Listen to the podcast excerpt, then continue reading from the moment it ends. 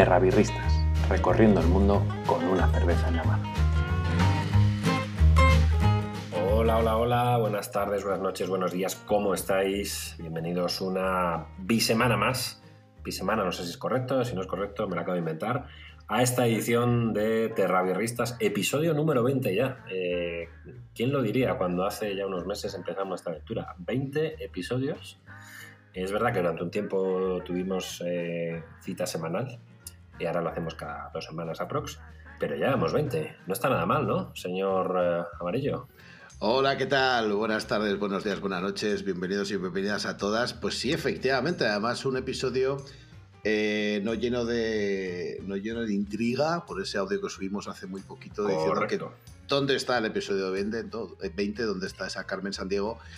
Y la verdad que, pues sí, es verdad, efectivamente, ¿quién nos iba a decir que 20 episodios más tarde íbamos a seguir aquí con esta ilusión y con esta divulgación en el sector cervecero y además cada día más animados a hacer más cosas?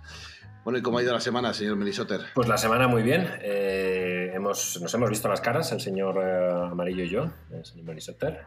Nos hemos visto las caras en persona. Es algo que ocurre mm, habitualmente, pero es verdad que siempre es bueno, bueno ver las caras. Y nos hemos visto las caras en uno de los eventos, no se voy a decir más esperado, pero es verdad que después de toda la situación pandémica que hemos vivido durante este, estos casi dos largos años, vernos las caras en un festival ha sido sorpresa, ha sido novedad y ha sido muy gustoso. Y es que este fin de semana pasado estuvimos en el Birmat, festival cervecero de la capital de España, Madrid, y ahí nos pusimos ver las caras, el señor Amarillo, el señor Melisoter, que os habla también, y bueno, gente, conocidos, amigos del mundillo cervecero, y la verdad es que fue muy agradable la, visita, ¿verdad?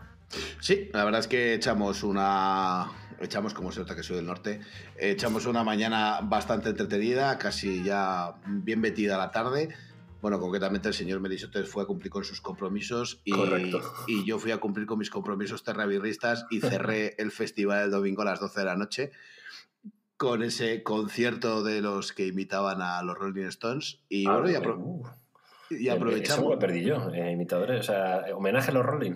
Sí, homenaje a los Rolling, pero. ¿Pero estaba oxidado? Tenían... Bueno, sí, a Mick Jagger se parecía por la ropa, pero. o sea que nos dieron.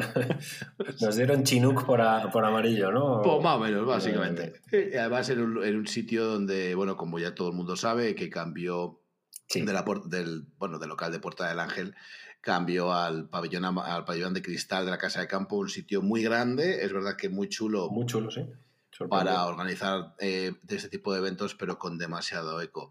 Y desde aquí, pues animar a, los organizadores del Biermat a que, por favor, en los eventos cerveceros, los DJs bajen la música, bajen la bajen un poquito la música, por favor. Sí, sí, y que además eh, pongan otra selección musical, porque claro, eh, a las 12 de la mañana, cuando estás ahí tú con tu primera birra, que esté el drum and bass a todo trapo, porque es que estaba todo trapo, madre mía. Luego es verdad que hubo eh, algún otro DJ que puso otra selección, digamos, un poquito más, bueno, pues más adecuada a lo que es el evento. Pero madre mía, sí, sí, lo sufrimos ahí, ¿eh? Bastante, la verdad. Sí, sí, te digo, yo que estuve hasta las 6, que acabó los DJs, eh, bueno, pues eh, entiendo que es música entretenida, pero a lo mejor pues a partir de las 8 o las 9 de la noche, que es cuando uno quiere un DJ, ¿no? Que es cuando ya la tercera IPA y la cuarta Stout mm, dice que te apetece bailar. Bueno, pues ahí lanzamos. Si nos escuchan la gente del Birmat, por favor, eh, próximas ediciones, mm, cambiemos la política musical, vamos a decirlo así. Y hagamos un evento, además, mira, otra segunda petición que se me ha ocurrido podcaster friendly, es decir, que, que no, no, haya tanto ruido, que los ecos, es verdad que es difícil en un recinto cerrado que no haya mucho jaleo, pero bueno, yo creo que se puede hacer también. Sí. Y, mira, y ofrecer a lo mejor, les estoy dando aquí unas ideas, pues un, sitio para que los podcasters cerveceros, como Terrabierristas y otros tantos que hay por ahí, pues tengan ahí un sitio para, pues para hacer un programita en directo, que puede ser una muy buena idea. sí, de hecho, nuestra, nuestra idea original era grabar el episodio 20 allí y bueno, la verdad es que no fue posible, ya no solo por la música, evidentemente, sino porque siendo un local tan grande y un espacio tan grande, el eco pues hacía muy difícil grabar si no eres pues Antena 3, la 4 o Mediaset, pues con nuestros micros de que no es tan mal, hay que decirlo, pero hubiera sido, hubiera sido un poco un castigo para, para vosotros y, y al final, pues para cualquiera que nos escuche, porque era, hubiera sido. Efectivamente. Bueno, vamos al lío, eh, señor Amarillo. ¿Qué hemos bebido esta semana? Pues hemos bebido muchas cosas en el Birman, ¿no? Cosas muy ricas, cosas eh, muy no tan ricas. y cosas no tan ricas también, todo hay que decirlo, porque hemos probado de todo, la verdad. Yo creo que por ser elegantes vamos a decir las cosas que nos han gustado, con nombre, apellidos y dirección de, entrega, por decirlo así, y las que no nos han gustado tantos, pues las dejaremos ahí en un cierto anonimato y, lo dejaremos en, grandes matices. Pero aquí un poco la reflexión, y hablábamos antes fuera de micro, es decir, ya va tocando, ¿no? Que, que las craft también se pongan las pilas y, oye, pues si hay cosas que no se tienen que servir en un festival, pues no hay que servirlas, porque probamos un par de cosas en concreto que costaba acabársela. Yo, de hecho, una, la, y lo viste tú, señor eh, Amarillo, la tiré al, desagüe. Sí, a ver, eh, de hecho, hablamos fuera de micrófono que, quizás la sección de noticias, ¿no? como decíamos en el audio anterior, la sección de noticias iba un poco enfocada también a esto. En el Biermat hemos conocido muy buenos cerveceros craft, le hemos cogido el pulso a cómo va este sector, que es verdad que ha, estado muy dolido por la pandemia y ha estado muy penalizado. Pero, pues evidentemente, cuando tú intentas eh, hacer productos que no pueden salir bien, la única manera de que salgan bien es a la primera. Es decir, mm, estilos eh, más, menos mm, friendly, menos amigables para poder hacer experimentos, ¿no? Como son el sector lagers o el sector APAS. Y, llevas. Es, y allegados. Y llevas a festivales ese tipo de estilos pues o lo haces bien a la primera o lo haces bien a la primera, ¿no? Eh, de, hecho, bueno, pues hablando con un, con un cervecero de una de las cerveceras, concretamente, bueno, no voy a decir el nombre por mantenerlo anonimato, pero sí que él contaba, ¿no? Que era un negocio de volumen, pero donde se daban cuenta que para llegar al volumen tienes que repetir bien siempre lo que haces, ¿no? La regularidad. Eso es la regularidad. Entonces, una IPA es fácil de hacerla regular, una Stout es relativamente fácil, pero sí que probamos ciertas lager, donde pues un producto lager o lo haces bien al principio, o lo haces bien al principio, o lo haces bien al principio. No hay, sí, sí, sí. Y además esto lo, hemos hablado muchas veces, que es que desde el sector eh, craft ¿no? más, más radical, vamos a decir porque hay, eh, como todo en la vida, hay gente del mundo craft con amplitud de miras y, que, y que son conscientes de que no todo es blanco y negro. Afortunadamente hay grises y hay escalas pero es verdad que, desde el sector más cara radical siempre se acusaba ¿no? a las marcas grandes o a las empresas grandes que es que solo hacen lager. Bueno, hacen, más cosas, afortunadamente, las, grandes marcas, pero es verdad que las lager que hacen las cuatro o cinco grandes marcas que hay a nivel nacional, eh, es muy raro que te encuentres eh, pues una incidencia de organoléptica. Las hay como, como en todo, porque es muchos litros los que hacen, pero la regularidad que mantienen en sus principales referencias es, prácticamente, vamos a decirlo así, el 100%. Y es que eso es lo que se busca. Y por otro lado, el mundillo craft, todos sabemos, ah, yo todavía cuento con los dedos de una mano las lager clásicas eh, de una craft eh, que he probado que estén realmente buenas. Y esto es así. y no hay que, no hay que echarla, o sea, hay que, pues, ser conscientes. evidentemente no es cuestión de hacer sangre, o sea, es evidente, nadie quiere hacer sangre, es decir, de hecho, concretamente estas dos personas con las que estuve hablando, ellos contaban, ¿no? Que, que son muy conscientes de que es un negocio de volumen donde además, eh, bueno, no hay cierta maestría, pues bueno, porque no lo, o no lo pueden pagar o porque no. Pero no pasa nada. Eso es. El talento sufre, o sea, suple pues muchas carencias. Esto es así, ¿no? Pero que esto además, que yo sí que soy maestro cervecero, esto es ciencia. Es decir, la ciencia es mm, ensayo-error. Eh, pero los errores hay que escribirlos para que no dejan de ser errores, ¿no? Pero bueno, quitando, no hacer sangre de esas lager que probamos que no, es verdad que no estaban muy acertadas, pero... Por dar un poco más de detalle, había una de ellas y, no voy a dar mucho más, ¿vale? Porque pues, pues yo creo que tampoco aporta, simplemente, pues decir, yo probé una que tenía eh, huevo, o sea, sulfítico a tope. Eh, había, había IWT, perdón, sulfídrico, de hecho sulfídrico, hmm. a tope y, y, eso en una lager yo creo que no, Puedes pasar de acetilo, puedes pasar ciertas cosas, pero ese nivel de azufre a tope, pues eh, costaba, ¿eh? Costaba acabársela. Era una pena. Sí, yo probé una también. Yo probé una también que no voy a decir el nombre, donde estaba un marcado componente a mantequilla, donde, bueno, pues se deriva que tenías un problema en la fermentación, un problema en los fermentadores, o simplemente por desconocimiento no lo habías dejado. Mm madurar el tiempo suficiente. ¿no? Pero bueno, independientemente de eso, también digamos que hemos probado... Cosas muy buenas, que al final son los, que tenemos que quedar con, las cosas buenas que hemos probado. Eh, empiezas tú, señor Amarillo, que has probado que te interese. Bueno, eh, de lo que yo probé, yo probé una cerveza eh, mezclada con vino, bueno, de la cervecera de la zona de Toledo. Y bueno, mm, es verdad que mantenía muy bien el equilibrio entre lo que es cerveza, ¿no? Lo que es esa, bueno, pues una, una bebida espumosa, por decirlo de una manera, y que se me entienda bien con un sabor a, con un sabor a vino muy marcado, concretamente estaba más que vino la moscatel, y la verdad es que estaba, estaba espectacular. Pedí varias, o sea, pedí dos, repetí, porque me gustó mucho, eh, me gustó mucho el, producto que estaba bebiendo. Eh, luego sí, cuando nos vamos a las más tradicionales, pues bueno, Centennial IPA de Founders, que nunca, nunca, nunca te deja te deja triste o te deja pensando indiferente, ¿no? Eso estaba muy fresca. Yo, no me sabía la palabra. Yo también la probé y muy, muy fresca. Que estaba muy, muy fresca. Y luego de una marca concretamente, de una cervecera que suele jugar con cosas japonesas. no recuerdo exactamente cuál era el producto que probé, pero que, oye, que tenía, que ese juego estaba muy bien hecho, estaba muy, muy, muy conseguido. Amén de que ya al final de la noche pues me fui a, al sector. sí, al sector hidromiel. Y ah, había... es verdad que había un stand de hidromiel. Yo no. Em, se me quedó por, por, probar, lamentablemente. Estaban en un sitio poco favorecido, la verdad, los Sí, estaban al final del todo. Pero me quedé con ganas de probar, sí, alguna hidromiel. ¿Y qué tal? Cuéntanos. Porque pues yo probé la hidromiel, la hidromiel de arándanos, creo que recordar que era, o frutos del bosque. Bueno, estaba muy bien porque era una mezcla entre entre una ges eh, lámbica, pero con el sabor dulce de hidromiel y de los arándanos, muy refre o sea, muy, muy juicy, ¿no? Muy, muy, muy, zumo. Sí, muy... Y la verdad es que estaba muy buena. A mí me, no me costó bebérmela y a la persona con la que estaba, concretamente a mi pareja, tampoco le costó bebérsela para nada. Y bueno, muy bien, la, la experiencia a mí me gustó. Y bueno, ¿y tú, Merisoter? Yo me quedo con, con, dos o tres. A ver, eh, probé una de los chicos de Panda, mm, que siempre hacen cosas muy, muy interesantes. Probé una Saison mm, con jengibre, eh, que no recuerdo el nombre ahora mismo. Muy, muy buena, muy interesante. Eh, tenía esa esencia de, de la Saison, ¿no?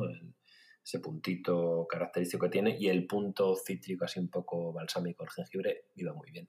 Y también probé un chupito de una eh, wild, o sea, una sour que tenían, em, bastante potente de alcohol, envejecida en barrica, muy, muy rica, muy, rica también, me gustó mucho. Y luego en otras marcas, eh, probé también la Centennial, como dices tú, muy rica, el Imperial Stout de Founders, probé en el stand de Altaya eh, una, una, stout, eh, Cap Negret, estaba pensando el nombre. Cap Negret, que es una stout y la tenían pinchada con nitro, que a mí todo lo que sea nitro, voy directo.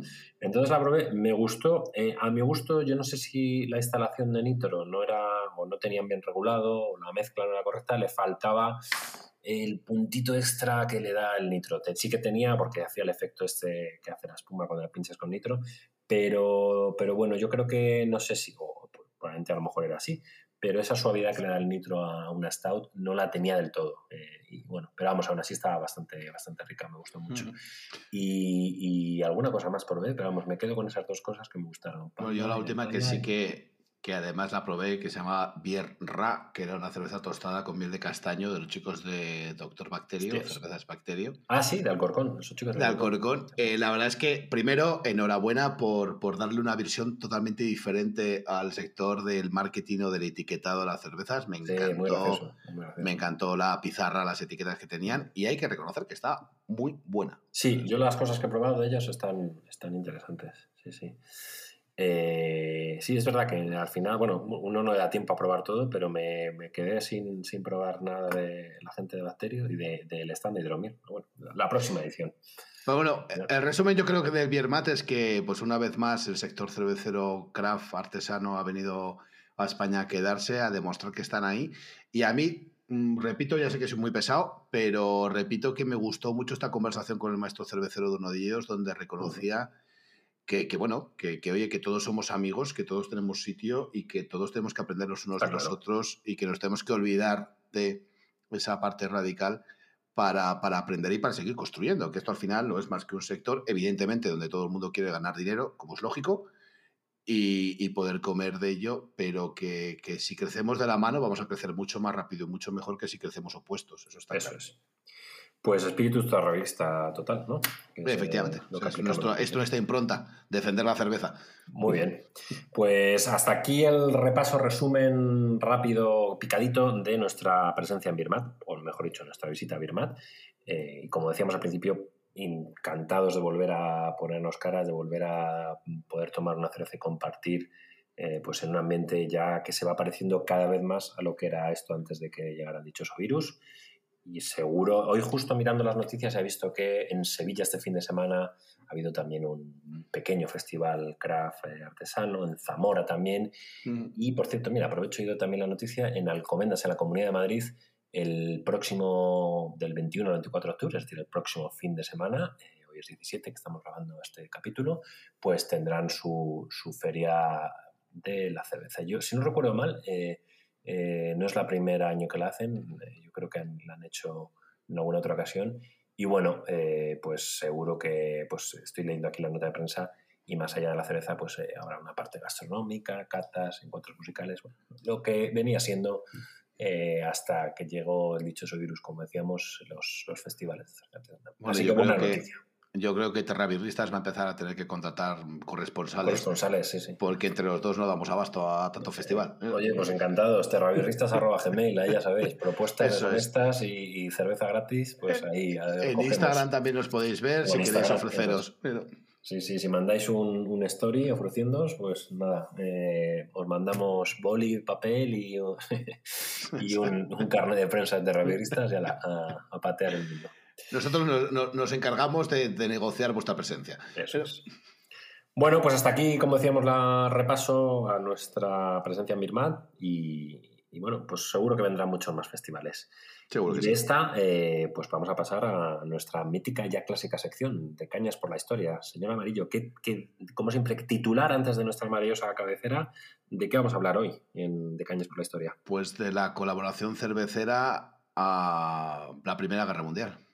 Bueno, pues eh, interesante periodo, ¿no? Un movidito periodo. Movidito periodo, sí. Bueno, pues eh, cabecera y volvemos con De Cañas por la Historia de cañas por la historia. Pues ya estamos de vuelta, maravillosa sintonía, maravillosa cabecera como siempre. Vamos a ver eh, qué nos depara hoy el paseo birrero por la historia en, este periodo que decíamos que era movidito, interesante al menos. Bueno, eh, de Cañas por la Historia hoy viene con algo lleno de anécdotas, eh, lleno de, de, intriga, ¿no? De, de, una época muy convulsa de la historia, de tantas las que ha habido, que ya hemos pasado por muchas, pero esta quizás la más conocida, ¿no? La más conocida antes de llegar a la Primera Guerra Mundial, porque el cine, la televisión, las series, los cómics nos han hecho hablar mucho de ellas, ¿no? Que es de la famosa eh, decimosexta enmienda en el gobierno americano, que es la ley seca. La ley seca. Pero antes vamos a poner un poco en contexto dónde estábamos, ¿no? Estábamos en, en Recordemos que los Estados Unidos es fundado por un grupo, por ese famoso Mayflowers, eh, Mayflower, eh, fundado por, por, baptistas, por metodistas, por cuáqueros, es decir, por gente muy temerosa de Dios o con mucha fe en Dios. Es decir, gente, digamos, de moral no laxa, de moral férrea, y donde la alteración, de, la alteración de la personalidad y del ego no estaba entre sus, entre sus virtudes. ¿no? Digamos que de primeras ya la cereza la veían regular. Eso es. Pero eso además lo cambia si nos recordamos un señor, ¿no? Bueno, el alcohol, el alcohol cambiaba a las personas, que era lo que venía a decir eh, la, filosofía de, la filosofía de estos grupos, ¿no? La entrada al vicio. Eh, eso es, el, vicio y la, perversión. Mm. Bueno, el alcohol, hasta, hasta esta época, eh, el alcohol como tal se consideraba que eran los whiskies, las ginebras y demás. Si nos acordamos, había un señor que se llama Lifeside, que fue el que demostró que el alcohol, que todo producto que fermentaba tenía alcohol, concretamente la cerveza también, y le prende fuego a un, a un matracillo donde había extraído el alcohol de la cerveza. Bueno, había un movimiento que siempre ha existido en Estados Unidos y que por aquel entonces estaba muy, digamos que muy calladito, ¿no? que se llama el Movimiento por la Templanza. Eso es. Y que estaba liderado por todos esos herederos de, de los puritanos ingleses que emigran a Estados Unidos. De hecho, las mujeres, uno de sus. Eh, cuando empieza esto a funcionar o cuando empieza esto a hacer más ruido, uno de los lemas de las mujeres decían que los labios que prueban el licor no probarán los nuestros. Sí, eso es. Es decir, que como te veas una cerveza, a mí no me besas de aquí al día del juicio final. Un chantaje fino filipino, vamos. Eso es. Se luchaba en una época donde se luchaba contra todos los vicios, concretamente el tabaco, el alcohol. Tabaco, sí. Eh, la cerveza, bueno, siempre estuvo en ese segundo, en ese segundo plano, pero, pero bueno, al final entró. Entró como, como, como halcón, ¿no? Y aquí tenemos a la primera, perso a la primera personaja, eh, por no decir que protagonista, que se llamaba Kerry A. Nation, que era ultra- una, una ultradefensora y una ultracatólica del movimiento por la templanza, conocida como la destructora de tabernas. Y tanto es así, y era así de real, ella se cogió, se proclamó como eh, que era una enviada de Dios, eh, cogió un hacha en la ciudad de Kansas, bueno, en to- en todo el estado de Kansas, en 1890, y se dedicó a recorrer solo a recorrerlo destrozando todas las tabernas, todos los barriles de cerveza, todas las botellas de whisky, hasta que, como dice ella, reventaba tantos barriles que acababa empapada en ellos y así sabía cuál era el pecado original por el que yo estaba purgando a los seres humanos. Bueno, quitando que entremos o no, que esta señora estaba un poco tarada, eh, la, la cosa es que en Kansas desapareció el, el alcohol y el bebercio porque esta señora, pues eso, tenía un hacha. Entonces, tú eres el dueño de una taberna, abrías la persiana y aparecía una señora con un hacha diciendo o cierras o te destrozo el bar. Mm. Sí. Entonces, bueno, el movimiento por la templanza nunca fue un movimiento radical o no, o no fue tan radical como esta señora, como esta Kerry Nation. Básicamente fue muy moderado, utilizaban los speakers corners, eh, es. utilizaban todos esos esas plazas para difundir su moral, ¿no? Para difundir esta moral diciendo el buen comportamiento. De hecho, utilizaban el árbol de la vida, eh, en la base estaba el alcohol y todo lo que había en el árbol de la vida era, pues, mezquindad, ruineza, pobreza, etcétera, etcétera. Pero bueno, ahora antes eh, damos un salto en la cerveza y vamos, vamos a, a irnos a, a en- entender cómo estaba en esta época, eh, concretamente a principios del siglo XX, Europa. Europa era un polvorín. Alemania, Francia, Estados Unidos y Inglaterra concretamente estaban expoliando todos los recursos naturales de los países extranjeros, ¿vale? Es decir, de lo que es De las colonias. ahora- de eso es de las colonias, lo que nos conocemos ahora como Centro Europa. Entonces, bueno, pues estaban ahí en una situación muy, muy tensa política y económicamente hasta que en 1914 salta la espoleta, salta la bomba. Eh, en Sarajevo, el archiduque Francisco Fernando, amigo del Kaiser Guillermo II, le pegan dos tiros y lo matan.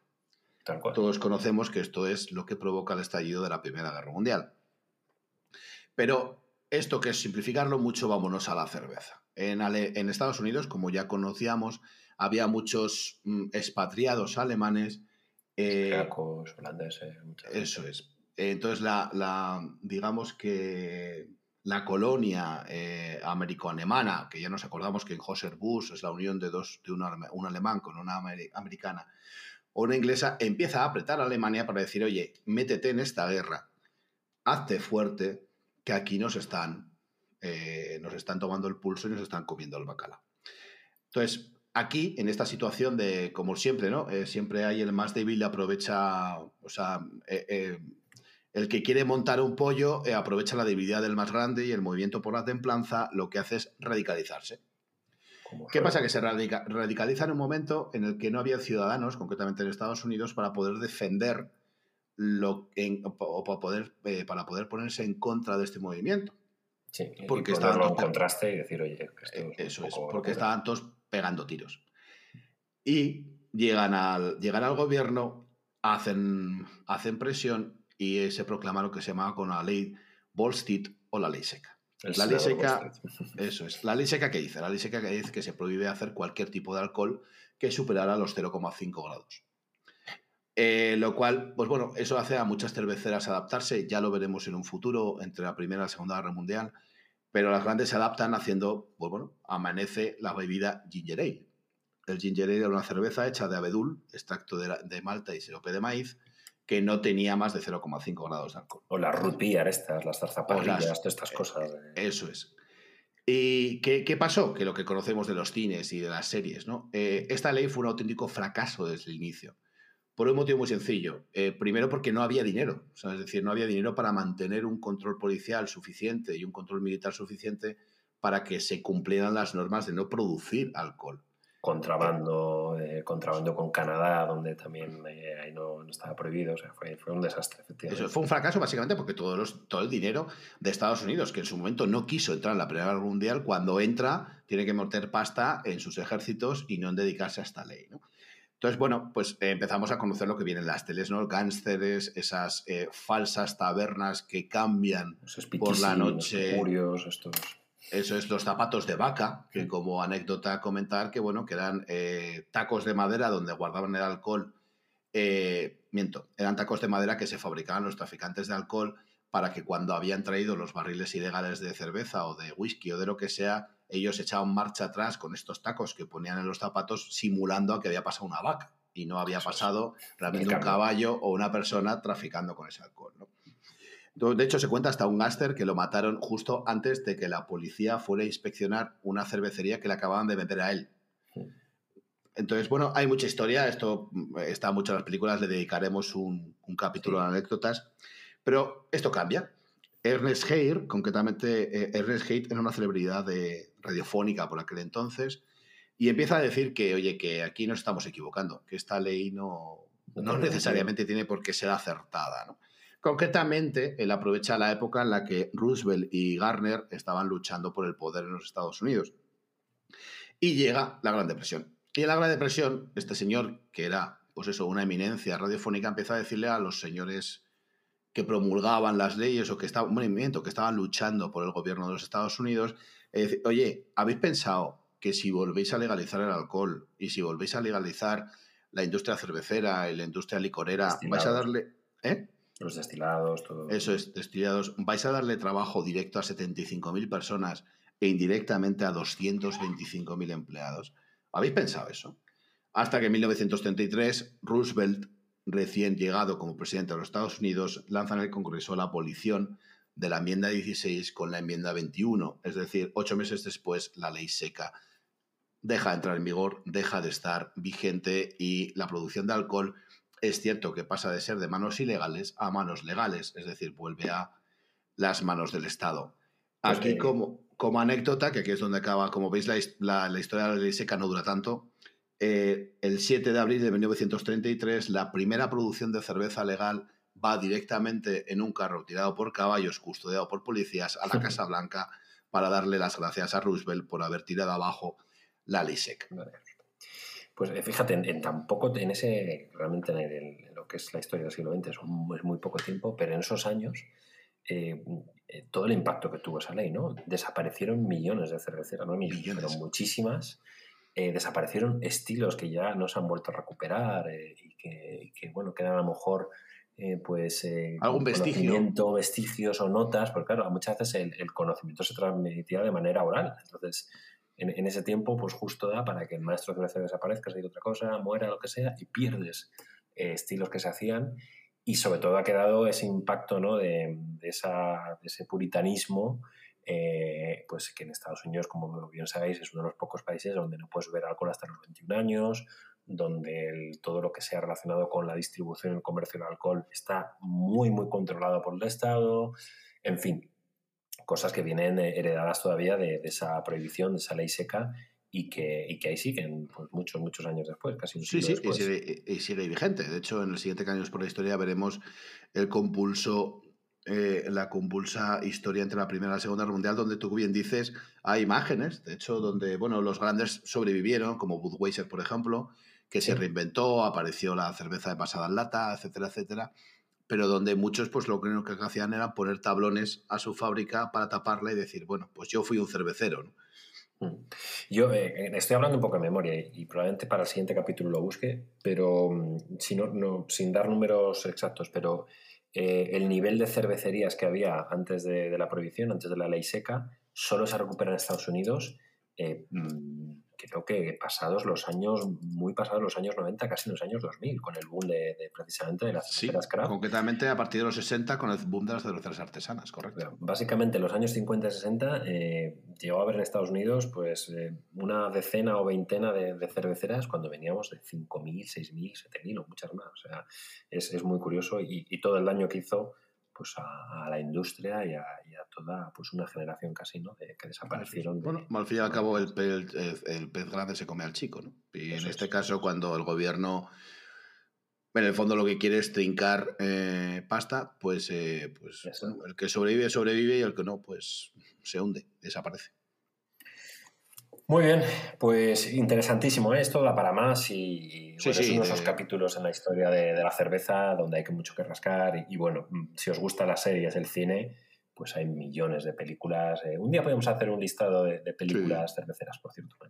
De hecho, no confundir porque... Bueno, yo lo he visto, pero Peaky Blinders va de esto, ¿no? Si no me equivoco. Sí, correcto. No, Peaky Blinders no. Eh, y había otra también que iba pues un poco del contrabando. Sí, no confundir, no confundir con Bonnie Claim que alguna me lo ha dicho, y digo, Bonnie and Clyde no tiene nada que ver con esto. Entonces se dedicaban a robar bancos más. Eso es.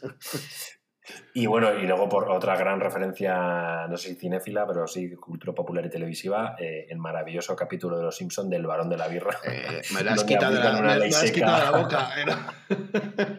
que si no recuerdo mal, eh, desarrollaban un sistema para pasar la cerveza en las bolas de... en bolas de billar. Las bolas de, o de, billar, no, recuerdo muy bien cómo era, así a través de unos conductos.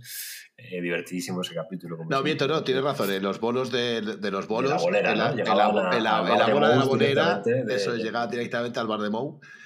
Después de que eh, Homer, después de que Homer hiciera varios inventos y estallara el sótano cuatro o cinco veces. Pero... Y el, el, malísimo, que el, malísimo, el, eh, sí, bueno, el, detective, sí, sí, sí, sí, que no recuerdo el nombre, también era muy gracioso. Bueno, pues para que veáis el impacto que tuvo pues esos años escasos de pues en la cultura popular, no popular y en, pues en eso hasta los días de hoy seguimos eh, viendo el impacto que tuvo aquella enmienda número 17, que luego afortunadamente fue corregida por la enmienda 21. De hecho, hay una, una brewery, hay una fábrica en Chicago que se llama 21st Amendment, en homenaje. Y había una cerveza, ahora que has dicho el senador Volstead, una cerveza que, que, era, me parece que se hacía aquí en España, que se llamaba senador Volstead. O sea que, bueno, la cultura... Bueno, es que fijémonos... Que además, bueno, en primer lugar tampoco estamos hablando hace tantos años eh, y en segundo lugar es porque, bueno, pues gracias a Dios el cine y, y la, el cine y las series y la tele pues nos han, bueno, nos sirve, aunque novelizadas, nos sirve para recordar esas grandes estupideces que hacemos los seres humanos cuando se nos pone la mala mm. leche entre ceja y ceja, ¿no? En fin, como dices tú, no todo, y muy bien explicado, ¿eh? porque el contexto histórico, claro que ayuda. Y las, el imperio entre guerras, pues eh, tiene mucho que ver con esa. En una circunstancia, en un eh, contexto histórico diferente, probablemente no hubiera llegado tan lejos esa... esa no, posiblemente no, seguro. Porque ah, estaban otras cosas, como tiene que ser, estaban a, pues, a, que no, no, a ganar la guerra, vamos, y, en, en, casa pues hacían estas cosas. En fin, pues hasta aquí el interesantísimo episodio, como siempre, de, Cañas por la Historia, eh, en el que hacemos un repaso por lo lejano y también cercano de la historia y la cerveza. Eh, me queda muy bonito esta descripción. Te ha quedado guay. Bueno, y vamos a pasar, como siempre, a nuestra parte más divertida. Vamos a pegar el salto visual, como siempre, a Instagram y nos vamos a, hacer la parte de, la cata, que es ya un clásico en este Terroristas. Y esta vez, señor Amarillo, ¿qué tenemos? Tenemos algo chulo, diferente, ¿no? Por lo menos. Bueno, ya lo anunciamos, eh, hemos hablado de ella varias veces. Eh, tocaba probarla. Eh, ahora tocaba probarla, efectivamente. Bueno, pues vamos con esa APA del corte inglés, esa cerveza tan premiada en el BBF. El BBF, eso es. Y bueno, pues teníamos que probarla. Entonces, nosotros somos fieles a nuestros, a nuestros principios y es la que vamos a degustar en. Craft marca blanca, ¿no? Eso es, Craft marca blanca o marca de distribución, sí, eso es. Bueno, pues vamos a darle al botón de play de grabar y nos vemos en un minuto en lo que suena esta sintonía maravillosa. Terravirristas. Hola, hola. Muy buenas, ¿qué tal? Bienvenido, ya estamos aquí, ya estamos los dos. Señor Amarillo. Pues bien, bien, como hace un rato. Esta vez con casquitos, para que no tengamos problemas de edición. Si veis por aquí. La última vez tuvimos un problema de edición y esta vez no, lo vamos a tener. Bueno, bueno por aquí estamos. Esas megas, bueno, bienvenido Mr. P, Javi, Virjuz. Oye, bienvenidos. Aquí estamos. Eh, hola desde México. Hola Macarchur5. Saluditos. Pues hay mucha gente ya por aquí escuchando. da gusto. Sí, sí, ya tenemos aquí estos cuatro. Hola desde México, ¿qué tal? Bienvenido. Bueno, pues nada, pues vamos a vamos al lío, ¿no? Vamos al turrón, vamos a presentar lo que vamos a probar hoy. Concretamente, esta Pale Ale de cervezas El Corte Inglés. Eh, creo que el Corte Inglés está en México también, así que podemos hablar de una, bueno, una marca de distribución. Eh, Arreca es una cervecera, una cervecera craft de aquí de España. Y bueno, esta APA, eso es, por ponerlo en contexto, de hecho es una APA que ya en el capítulo del salseo de BBF, de Se va a hacer una Beer Challenge, pues hablamos mucho y muy profundamente de ella y teníamos que probarla, como no podía ser de otra manera. Evidentemente, nosotros somos fieles a nuestras opiniones y, por supuesto, al perfil de, de Terrabirristas. Y bueno, pues vamos al turrón. Yo creo que. Vamos al turrón y, siempre conservando, como decíamos antes, eh, nuestra visión amplia y decir, oye, aquí probamos cerveza, eh, cerveza que nos gusta y nos da un poco, entre comillas, igual quien la haga. Si es buena cerveza, si nos interesa, lo vamos a contar. Y, en este caso yo creo que tenemos que probarlo. Eso es nuestra defensa, como siempre. De hecho, eh, veníamos hablando del beer mate en el podcast y cuando escuchéis este episodio número 20 lo veréis. ¿no? Nosotros defendemos la cerveza, lo cual nos hace limpiarnos mucho la mente de, bueno, pues de distintos sectores de opinión, ¿no? Ya veo que mi compañero lo ha abierto. Eh, creo que yo, mientras tú, tú a lo tuyo, mientras yo, mientras él la sirve, que yo voy a empezar ahora, sí que me gustaría hablar de la presentación. La verdad que es una presentación, quien no la conocéis lleva estas cápsulas de plástico que sustituyen al, plástico. al ¿no? A esas anillas las lleva arriba. Eh, me ha costado Dios y ayuda a sacarlas de esa cápsula de plástico, también lo tengo que decir. Complicado, sí. sí, sí. Es jodido. Y esto que parece un trozo de plástico realmente no lo es. Realmente es el dibujo de la lata. Sí, es un degradado que tiene. Sí, curioso. Eso es, es un degradado entre gris y negro. Es verdad que para ser una cerveza de, distribución, pues, oye, no le vamos, a, no vamos a, hacer ascos. Es un producto, es una presentación muy bonita. Y sí, además... Arria casi que es verdad que lleva muchos, no sé si años, pero lleva mucho tiempo apostando por el formato lata y yo creo que lo tienen, en la parte de diseño y tal, la tienen controlada. Eh, sin duda también aquí el corte inglés seguro ha tenido algo que ver, pero bueno, eh, está bastante chula la lata. Dice MacArthur que, wow, qué bonito color. Sí, es verdad que es un color, además, muy, muy llamativo. Eh, nosotros los que conocemos o los que hemos consumido productos del corte inglés en cerveza, es verdad que era una lata que apostaba mucho por los colores del distribuidor, ¿no? Por ese verde y blanco, ¿no? Que tienen aquí en, en, el, en, en ese triángulo. Y sin embargo, esto es un color totalmente diferente, ¿no? Hola, BCN Beerfest, ¿qué tal? ¿Cómo estás? Bienvenido. BBF, amigos del BBF, saludito. amigos del BBF, lo prometido es deuda, estamos con ello. Estamos hablando de una de las ganadoras del pasado Barcelona Beer Challenge, que, que tuvimos es. Eh, surgió conversación en, el... Y además él la, conoce porque se puso en contacto con nosotros a raíz de aquello, así que... bueno, pues, pues, aquí está servida. Eso es, vamos para la primera, por la primera parte, ¿no? Por esa parte visual. Eh, como veréis, yo vengo con una jarra de Basteiner, él con un buen vaso. Yo una jarra neutra, un vasito neutro, una pinta Nonic chiquitita. Bueno, en primer lugar, te dejo a ti la parte visual, si te parece bien. Eh, servida como siempre, vamos con, esas tres partes, la parte visual, la parte aromática y la gustativa, como siempre hacemos. Eh, visualmente ya veis que es una cerveza eh, bastante, bastante brillante, tiene ese color amarino, dorado, ¿vale? Una espuma persistente, yo la he echado hace un ratito, pero vamos, la espuma es persistente, densa, tiene un color blanco roto, bueno, todo muy correcto.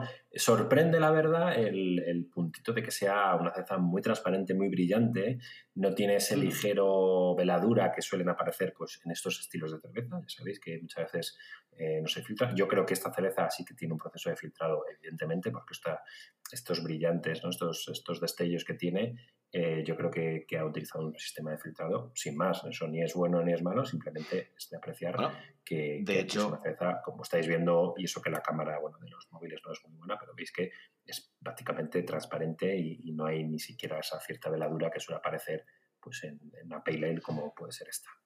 Bueno, aquí sí comentar que concretamente la mía sí que tiene cierto velo. Eh, entiendo que a lo mejor porque ha estado un pelín más caliente fuera de la nevera un poquito antes por la que en aroma, en aroma de momento no, no ese velo no, nos resalta.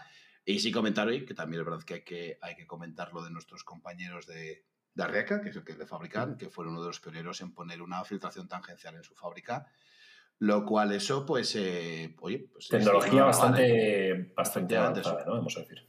Es una tecnología no muy conocida, o sea, muy conocida en la historia, porque es verdad que es una tecnología muy, muy conocida en la historia, pero, pero bueno, que, que, que se deja, que se deja, que, que no está tan, tan desarrollada industrialmente, por decirlo de una manera, porque, bueno, pues porque es cara, las cosas como son, ¿no? Y de hecho, aquí, bueno, eh, si hacer un comentario, hay una, una usuaria que nos está pidiendo entrar en directo Ah, voy a ver si soy capaz de decirla. Creo que nos quiere saludar nada más. Cervecerías Cabañón, un saludo. Un sitio. Estuve hace, hace bastante tiempo que no, que no voy por allí, pero un saludito a la gente de Cervecerías Cabañón. Sé que son buenos cerveceros. Bueno, eh, efectivamente. tres, pantallas. hola, ¿qué tal? ¿Nos quería saludar? Alguien se ha echado para atrás, me temo. ah, no, ahí está. hola, ¿qué tal? Hola, amiga. Hola, amiga. Estás en directo para la audiencia millonaria de Terra Birristas. Bienvenida, nos has pedido unirte, pues bienvenida seas, puedes comentar sobre esta cerveza lo que quieras. Bueno, creo que nuestra amiga. Te echamos, te echamos. Un saludo. A ver si somos capaces de echarte. Creo que te tienes que echar tú sola, querida, querida amiga. Bueno, pues habéis visto que aquí hay espacios para todos. Eso es. Bueno, vamos a ello. A mí me, resulta, bueno, eh, es verdad que como podéis ver, está... Es verdad que el contraste es, importante, ¿eh? porque yo eh, estaba un poco moviendo la, lata para ver si, tenía algo más de, en el fondo, pero no, realmente no, no tiene tanto. puede ser. Un más ha caído. Es cierto que, yo estoy viendo la fecha de caducidad y está muy fresca porque caduca en junio del, junio del 22 lo cual está, está muy bien. Bueno, vamos a la parte aromática, creo que es lo que tenemos. Vamos con, la parte aromática. En aroma, al final, bueno, eh, creo que lo hemos dicho, eh, es una Pale Ale, es eh, corte inglés Pale Ale, con lo cual vamos a suponer que lo que han querido hacer es una Pale Ale americana, una APA, porque ya es raro encontrar estilos ingleses y me parecería muy raro que, que el corte inglés quieran hacer una Ale inglesa. Y esto se confirma un poco al, acercarlo a nariz y ver que el perfil aromático es clásico de lúpulos americanos. Tenemos el puntito frutal, ese puntito resinoso. No vamos a encontrar el perfil terráceo, perfil herbáceo clásico de los lúpulos ingleses y los lúpulos europeos, ¿no? que podríamos encontrar en una peli inglesa. Y a mí aquí lo que me da, pues eso, mucha resinita, mucho lupulito frutal, muy agradable. Es verdad que no se encuentra ningún defecto, no hay por ahí papel, no hay luz, eh, los típicos eh, que pueden aparecer en cervezas muy lupuladas. de hecho, fíjate, es, bastante, es bastante pues Fíjate, posiblemente uno de los motivos por lo que este turbio aparezca es porque a mí el aroma está muy tenue es verdad que aparece eh, los aromas de los típicos lúpulos americanos, es decir, me estoy viendo un poco de citra, estoy viendo un poquito de, de 5E, estoy viendo los, típicos. Yo veo 5E casi seguro, a mí me, me daba... Es verdad que no vi la descripción de lúpulos en la lata, pero... perdón, perdón, he hecho, hecho citra, creo que me, eh, me, he equivocado, no quería decir, eh, no quería decir citra, posiblemente sea un, si ese 5E y a lo mejor un poquito amarillo. Amarillo, correcto. No me salía, y eso soy el señor amarillo, pero... Amarillo. Pero sí que tengo, sí que tengo el, es verdad que tengo el aroma un poco taimado, pero es mm, como ya sabes que hemos, yo eh, ya sabes que yo además soy muy pesado con los aromas de sucio, de, suciedad de instalaciones, no lo tiene. Es un aroma muy, muy, muy, muy tenue, o sea, muy tenue, pero muy marcado y muy limpio, lo cual indica que, bueno, pues que la instalación y la cervecería están en muy buenas condiciones higiénicas, o sea, lo cual es, bueno, pues eh, de todo lo, después de todo lo que hemos visto por ahí, eh, de, agradecer y una gran enhorabuena, ¿no? Y efectivamente nos vamos a esas apas americanas más que a las apas inglesas o, bueno, no, no, apas inglesas, o, perdón, las pale ale más que las pale ale más que las apas, ¿no? Bueno, y en boca que, yo ya he visto que no he podido resistir, es difícil resistirse ante una cerveza fresquita. Vamos a contar un poco lo que encontramos en, en ¿no? Ese perfil de lúpulo eh, frutal, ese puntito, a mí me da un puntito maracuyá, me da un puntito de fruta tropical, esa mezcla, ¿no? de eh, piña, de, fruta de hueso, muy clásico también las pale ale, ¿no? Eh, yo de las primeras pale ale que probé en Estados Unidos, recuerdo que tenía este perfil muy, muy clásico muy agradable en boca, un amargor contenido, un amargor cero persistente, pasa por boca muy agradablemente, un puntito seca, que a mí es algo que siempre me, me que a mí también me gusta, efectivamente. en la cerveza, y cero empalagosa, pasa muy bien, la verdad es que es una, es una cerveza que a mí hasta ahora me está gustando mucho y, entiendo que en, el BBF, en el Barcelona Beer Challenge en este caso, se llevará una medalla ganó, que siempre ganó el premio ganó el premio por algo, ¿no? Efectivamente, que ganó la medalla por pues algo. Sí que en Boca yo, por ejemplo, sí que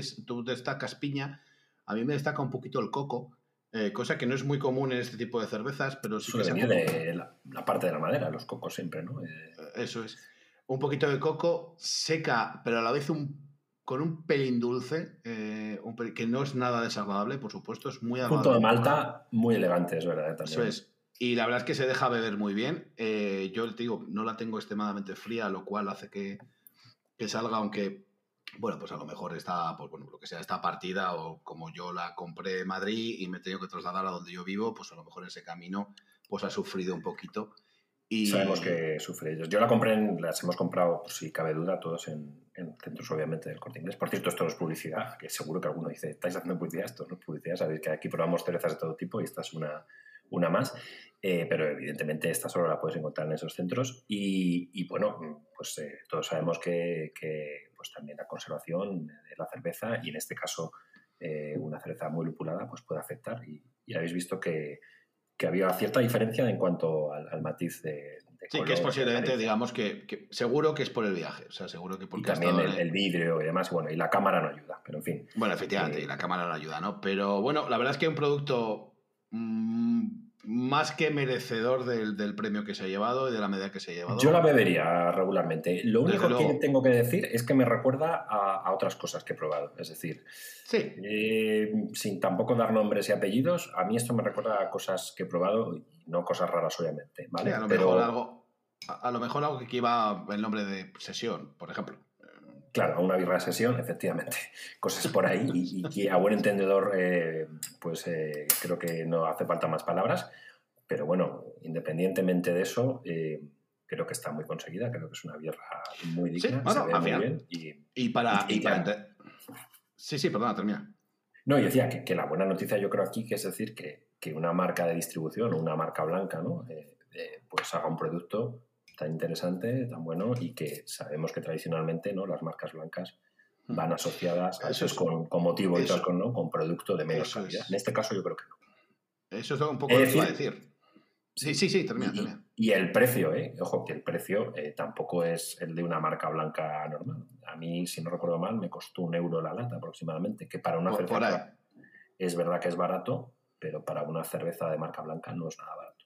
No, no, en absoluto. Pero bueno, yo creo que es una.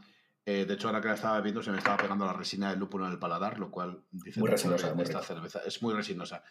Bueno, al final eh, es una apuesta por un gran grupo comercial en este caso, eh, por hacer productos bueno, de su distribución, pero que no en absoluto tienen por qué perder calidad o, dejar de. O, o, estas cosas que muchas veces se piensan, ¿no? de dejar que porque me, porque me voy con uno grande, yo que soy pequeño me convierto en menos pequeño, ¿no? Eso Te conviertes en un cervecero como otro cualquiera, con mucha ilusión, con muchas ganas por hacer tu producto y desde luego, pues eso, pues teníamos muchas ganas de probarlo después de haber hablado de él y oye que desde luego enhorabuena al grupo Arreca, a Cervezas Arreca por haber hecho este producto. Bueno, como decimos... Y al Corte Inglés. Y al Corte Inglés. ¿Y qué decimos? Y, segundo aprendizaje de esto, eh, que el jurado del Barcelona Beer Challenge es un jurado que sabe, sabe lo que hace. Que sabe lo que hace, porque efectivamente aquí, aquí hay un producto muy decente, muy digno y, que yo entiendo que, se llevará en su momento la medalla. Sí, y que además esto que nos sirva, como ya hablamos en, en nuestro episodio, ¿no? que nos sirva como aprendizaje, que a lo mejor cuando pues eso, te crees lo de siempre, cuando te crees ratón y quieres ser dragón, eh, el dragón está ahí amenazando tu madriguera, pero que cuando empiezas a ser dragón, eh, pues te das cuenta que a quien decías que, eso es que está ahí y no me deja, pues ahora yo sí puedo estar, ¿no?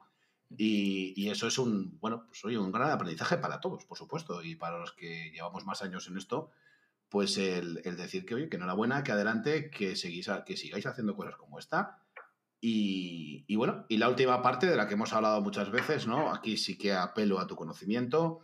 Una Pale Ale, una craft beer del corte inglés, ¿con qué lo maridamos?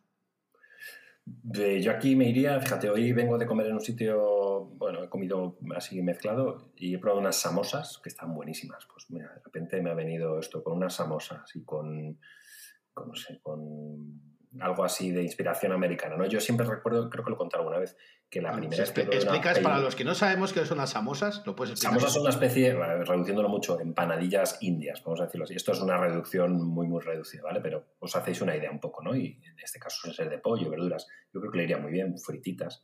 Eh, pero yo siempre recuerdo la primera, una de las primeras craft que probé hace muchísimos años. Eh, fue en Estados Unidos, en San Diego. Eh, era una pale ale en un sitio maravilloso, mirando ahí a la, la bahía de San Diego. Era una Sierra Nevada Pale Ale. Eh. Yo recuerdo que fue como que me cambió. Digo, ¿qué es esto? ¡Qué maravilla! Y la, lo probé con una cosa muy clásica en San Diego, que era el tuna sandwich, que es un, atún- un sándwich de atún con cebollita, con verde. Creo que eso, por ejemplo, iría muy, muy bien. Con sushi también, este tipo de cosas. Bueno, eh, lo, lo habitual con, con estos estilos. Pero, pero bueno, Sí, con ese, que floral que rompa, ese floral que lo rompa algo un poco más contundente, un poco Sí, más. la resina, que además hace que aguante pues, es. platos con más grasa. No, no tiene un amargor muy, muy elevado, como hemos comentado, con lo cual no te va a hacer un contraste tampoco, ni te va a levantar el amargor del plato. O sea que Bueno, es no, muy no, polivalente. Como siempre decimos, las IPAs, las Pale Ale son bastante, bastante polivalentes a la hora de abordar. Nos, que- nos comenta Barcelona Beer eh, Challenge, dice, menos mal examen pasado. Sí, tranquilo, no has No lo pasado. dudamos. no lo dudamos. o sea El criterio de, de los jueces del Barcelona Beer Challenge y el Barcelona Beer Festival, pues está claro que, que no, no, no lo hemos puesto nunca. Eso es. Bueno. Bueno, eh, bueno son excelentes cervezas, sí, además llevan Ah, sí, muchos años. Eh, lo, comenta, lo, lo, lo comenta Macarchur 5, eh, Sierra Nevada son excelentes cervezas, sí, por supuesto, llevan muchísimos años haciendo productos muy excelentes. creadores un poco del craft, se dice siempre, ¿no? Los creadores Sí, del bueno, eh, ya, bueno, siguen, no se han sumado al carro de dejar de ser craft por temas productivos o por estar con otros productores, pero, pero sí que es verdad que, que han sido, que han sido siempre los, los primeros o los referentes en aquel mundo, ¿no? Lleva, Sierra Nevada lleva ya muchos años. Es verdad que si los comparamos con, me lo invento, ¿no? Agustiner, eh, que lleva muchos siglos, pues no llevan siglos, pero es verdad que lleva muchos años y que... Clásicos del siglo XXI, podemos siglo Eh, efe- efectivamente, efectivamente, clases del siglo XXI. Y bueno, Amarillo, creo que hasta pues aquí, ¿no, señor ¿no? Cata. Eh, pues sí, la verdad es que sorprendidos Muy divertida. por. Muy divertidas, sorprendidos por este producto. Enhorabuena y que sigáis haciendo las cosas así. Y sugerencias, creo, eh, que, que nos manden sugerencias, ¿no? Nuestros oyentes de cosas que Eso quieran es. como ya hemos comentado, ya sabéis que, que este vídeo va a estar grabado y va a estar colgado en, en IGTV, en, en Instagram Televisión, que ya vemos que poquito a poco vamos teniendo más pro- reproducciones. Oye, es, sentiros libres por escribirnos por privado, en público, donde haga falta qué necesitáis o qué queréis que publiquemos o qué os gustaría que publiquemos asociado antes del podcast, asociado después del episodio, donde sea, que nosotros estaremos encantados de hacerlo. Y bueno, y como también estamos grabando en paralelo en el podcast, pues recordaros que estamos en, pues en casi todas las plataformas. Estamos en iVoox, estamos en Podimo, estamos en Podium Podcast, en Apple Podcast, bueno, en iTunes. Y en YouTube, como ya avisamos en ese, en ese teaser que hicimos, pues mira, vamos a dejar de estar porque no nos ve nadie. ¿Vale? Así que es mejor que estemos aquí en, en Instagram donde, donde nos seguís, ¿no? Bueno, eh, feliz noche y un abrazo. Eh, Eh, ah, sí, feliz noche y un abrazo. Acá es mediodía y pues, eh, disfrútalas. Muy bien, pues disfrútalas. Y nada, nosotros nos, nos- nos retiramos. eh, una vez más, muchísimas gracias por estar ahí. Y bueno, y la siguiente vendremos con el episodio 21 y con otro nuevo producto que seguro que estará muy bueno. Así que, señor Merisotter, Salud. Prost. Prost. Hasta pronto. Hasta luego.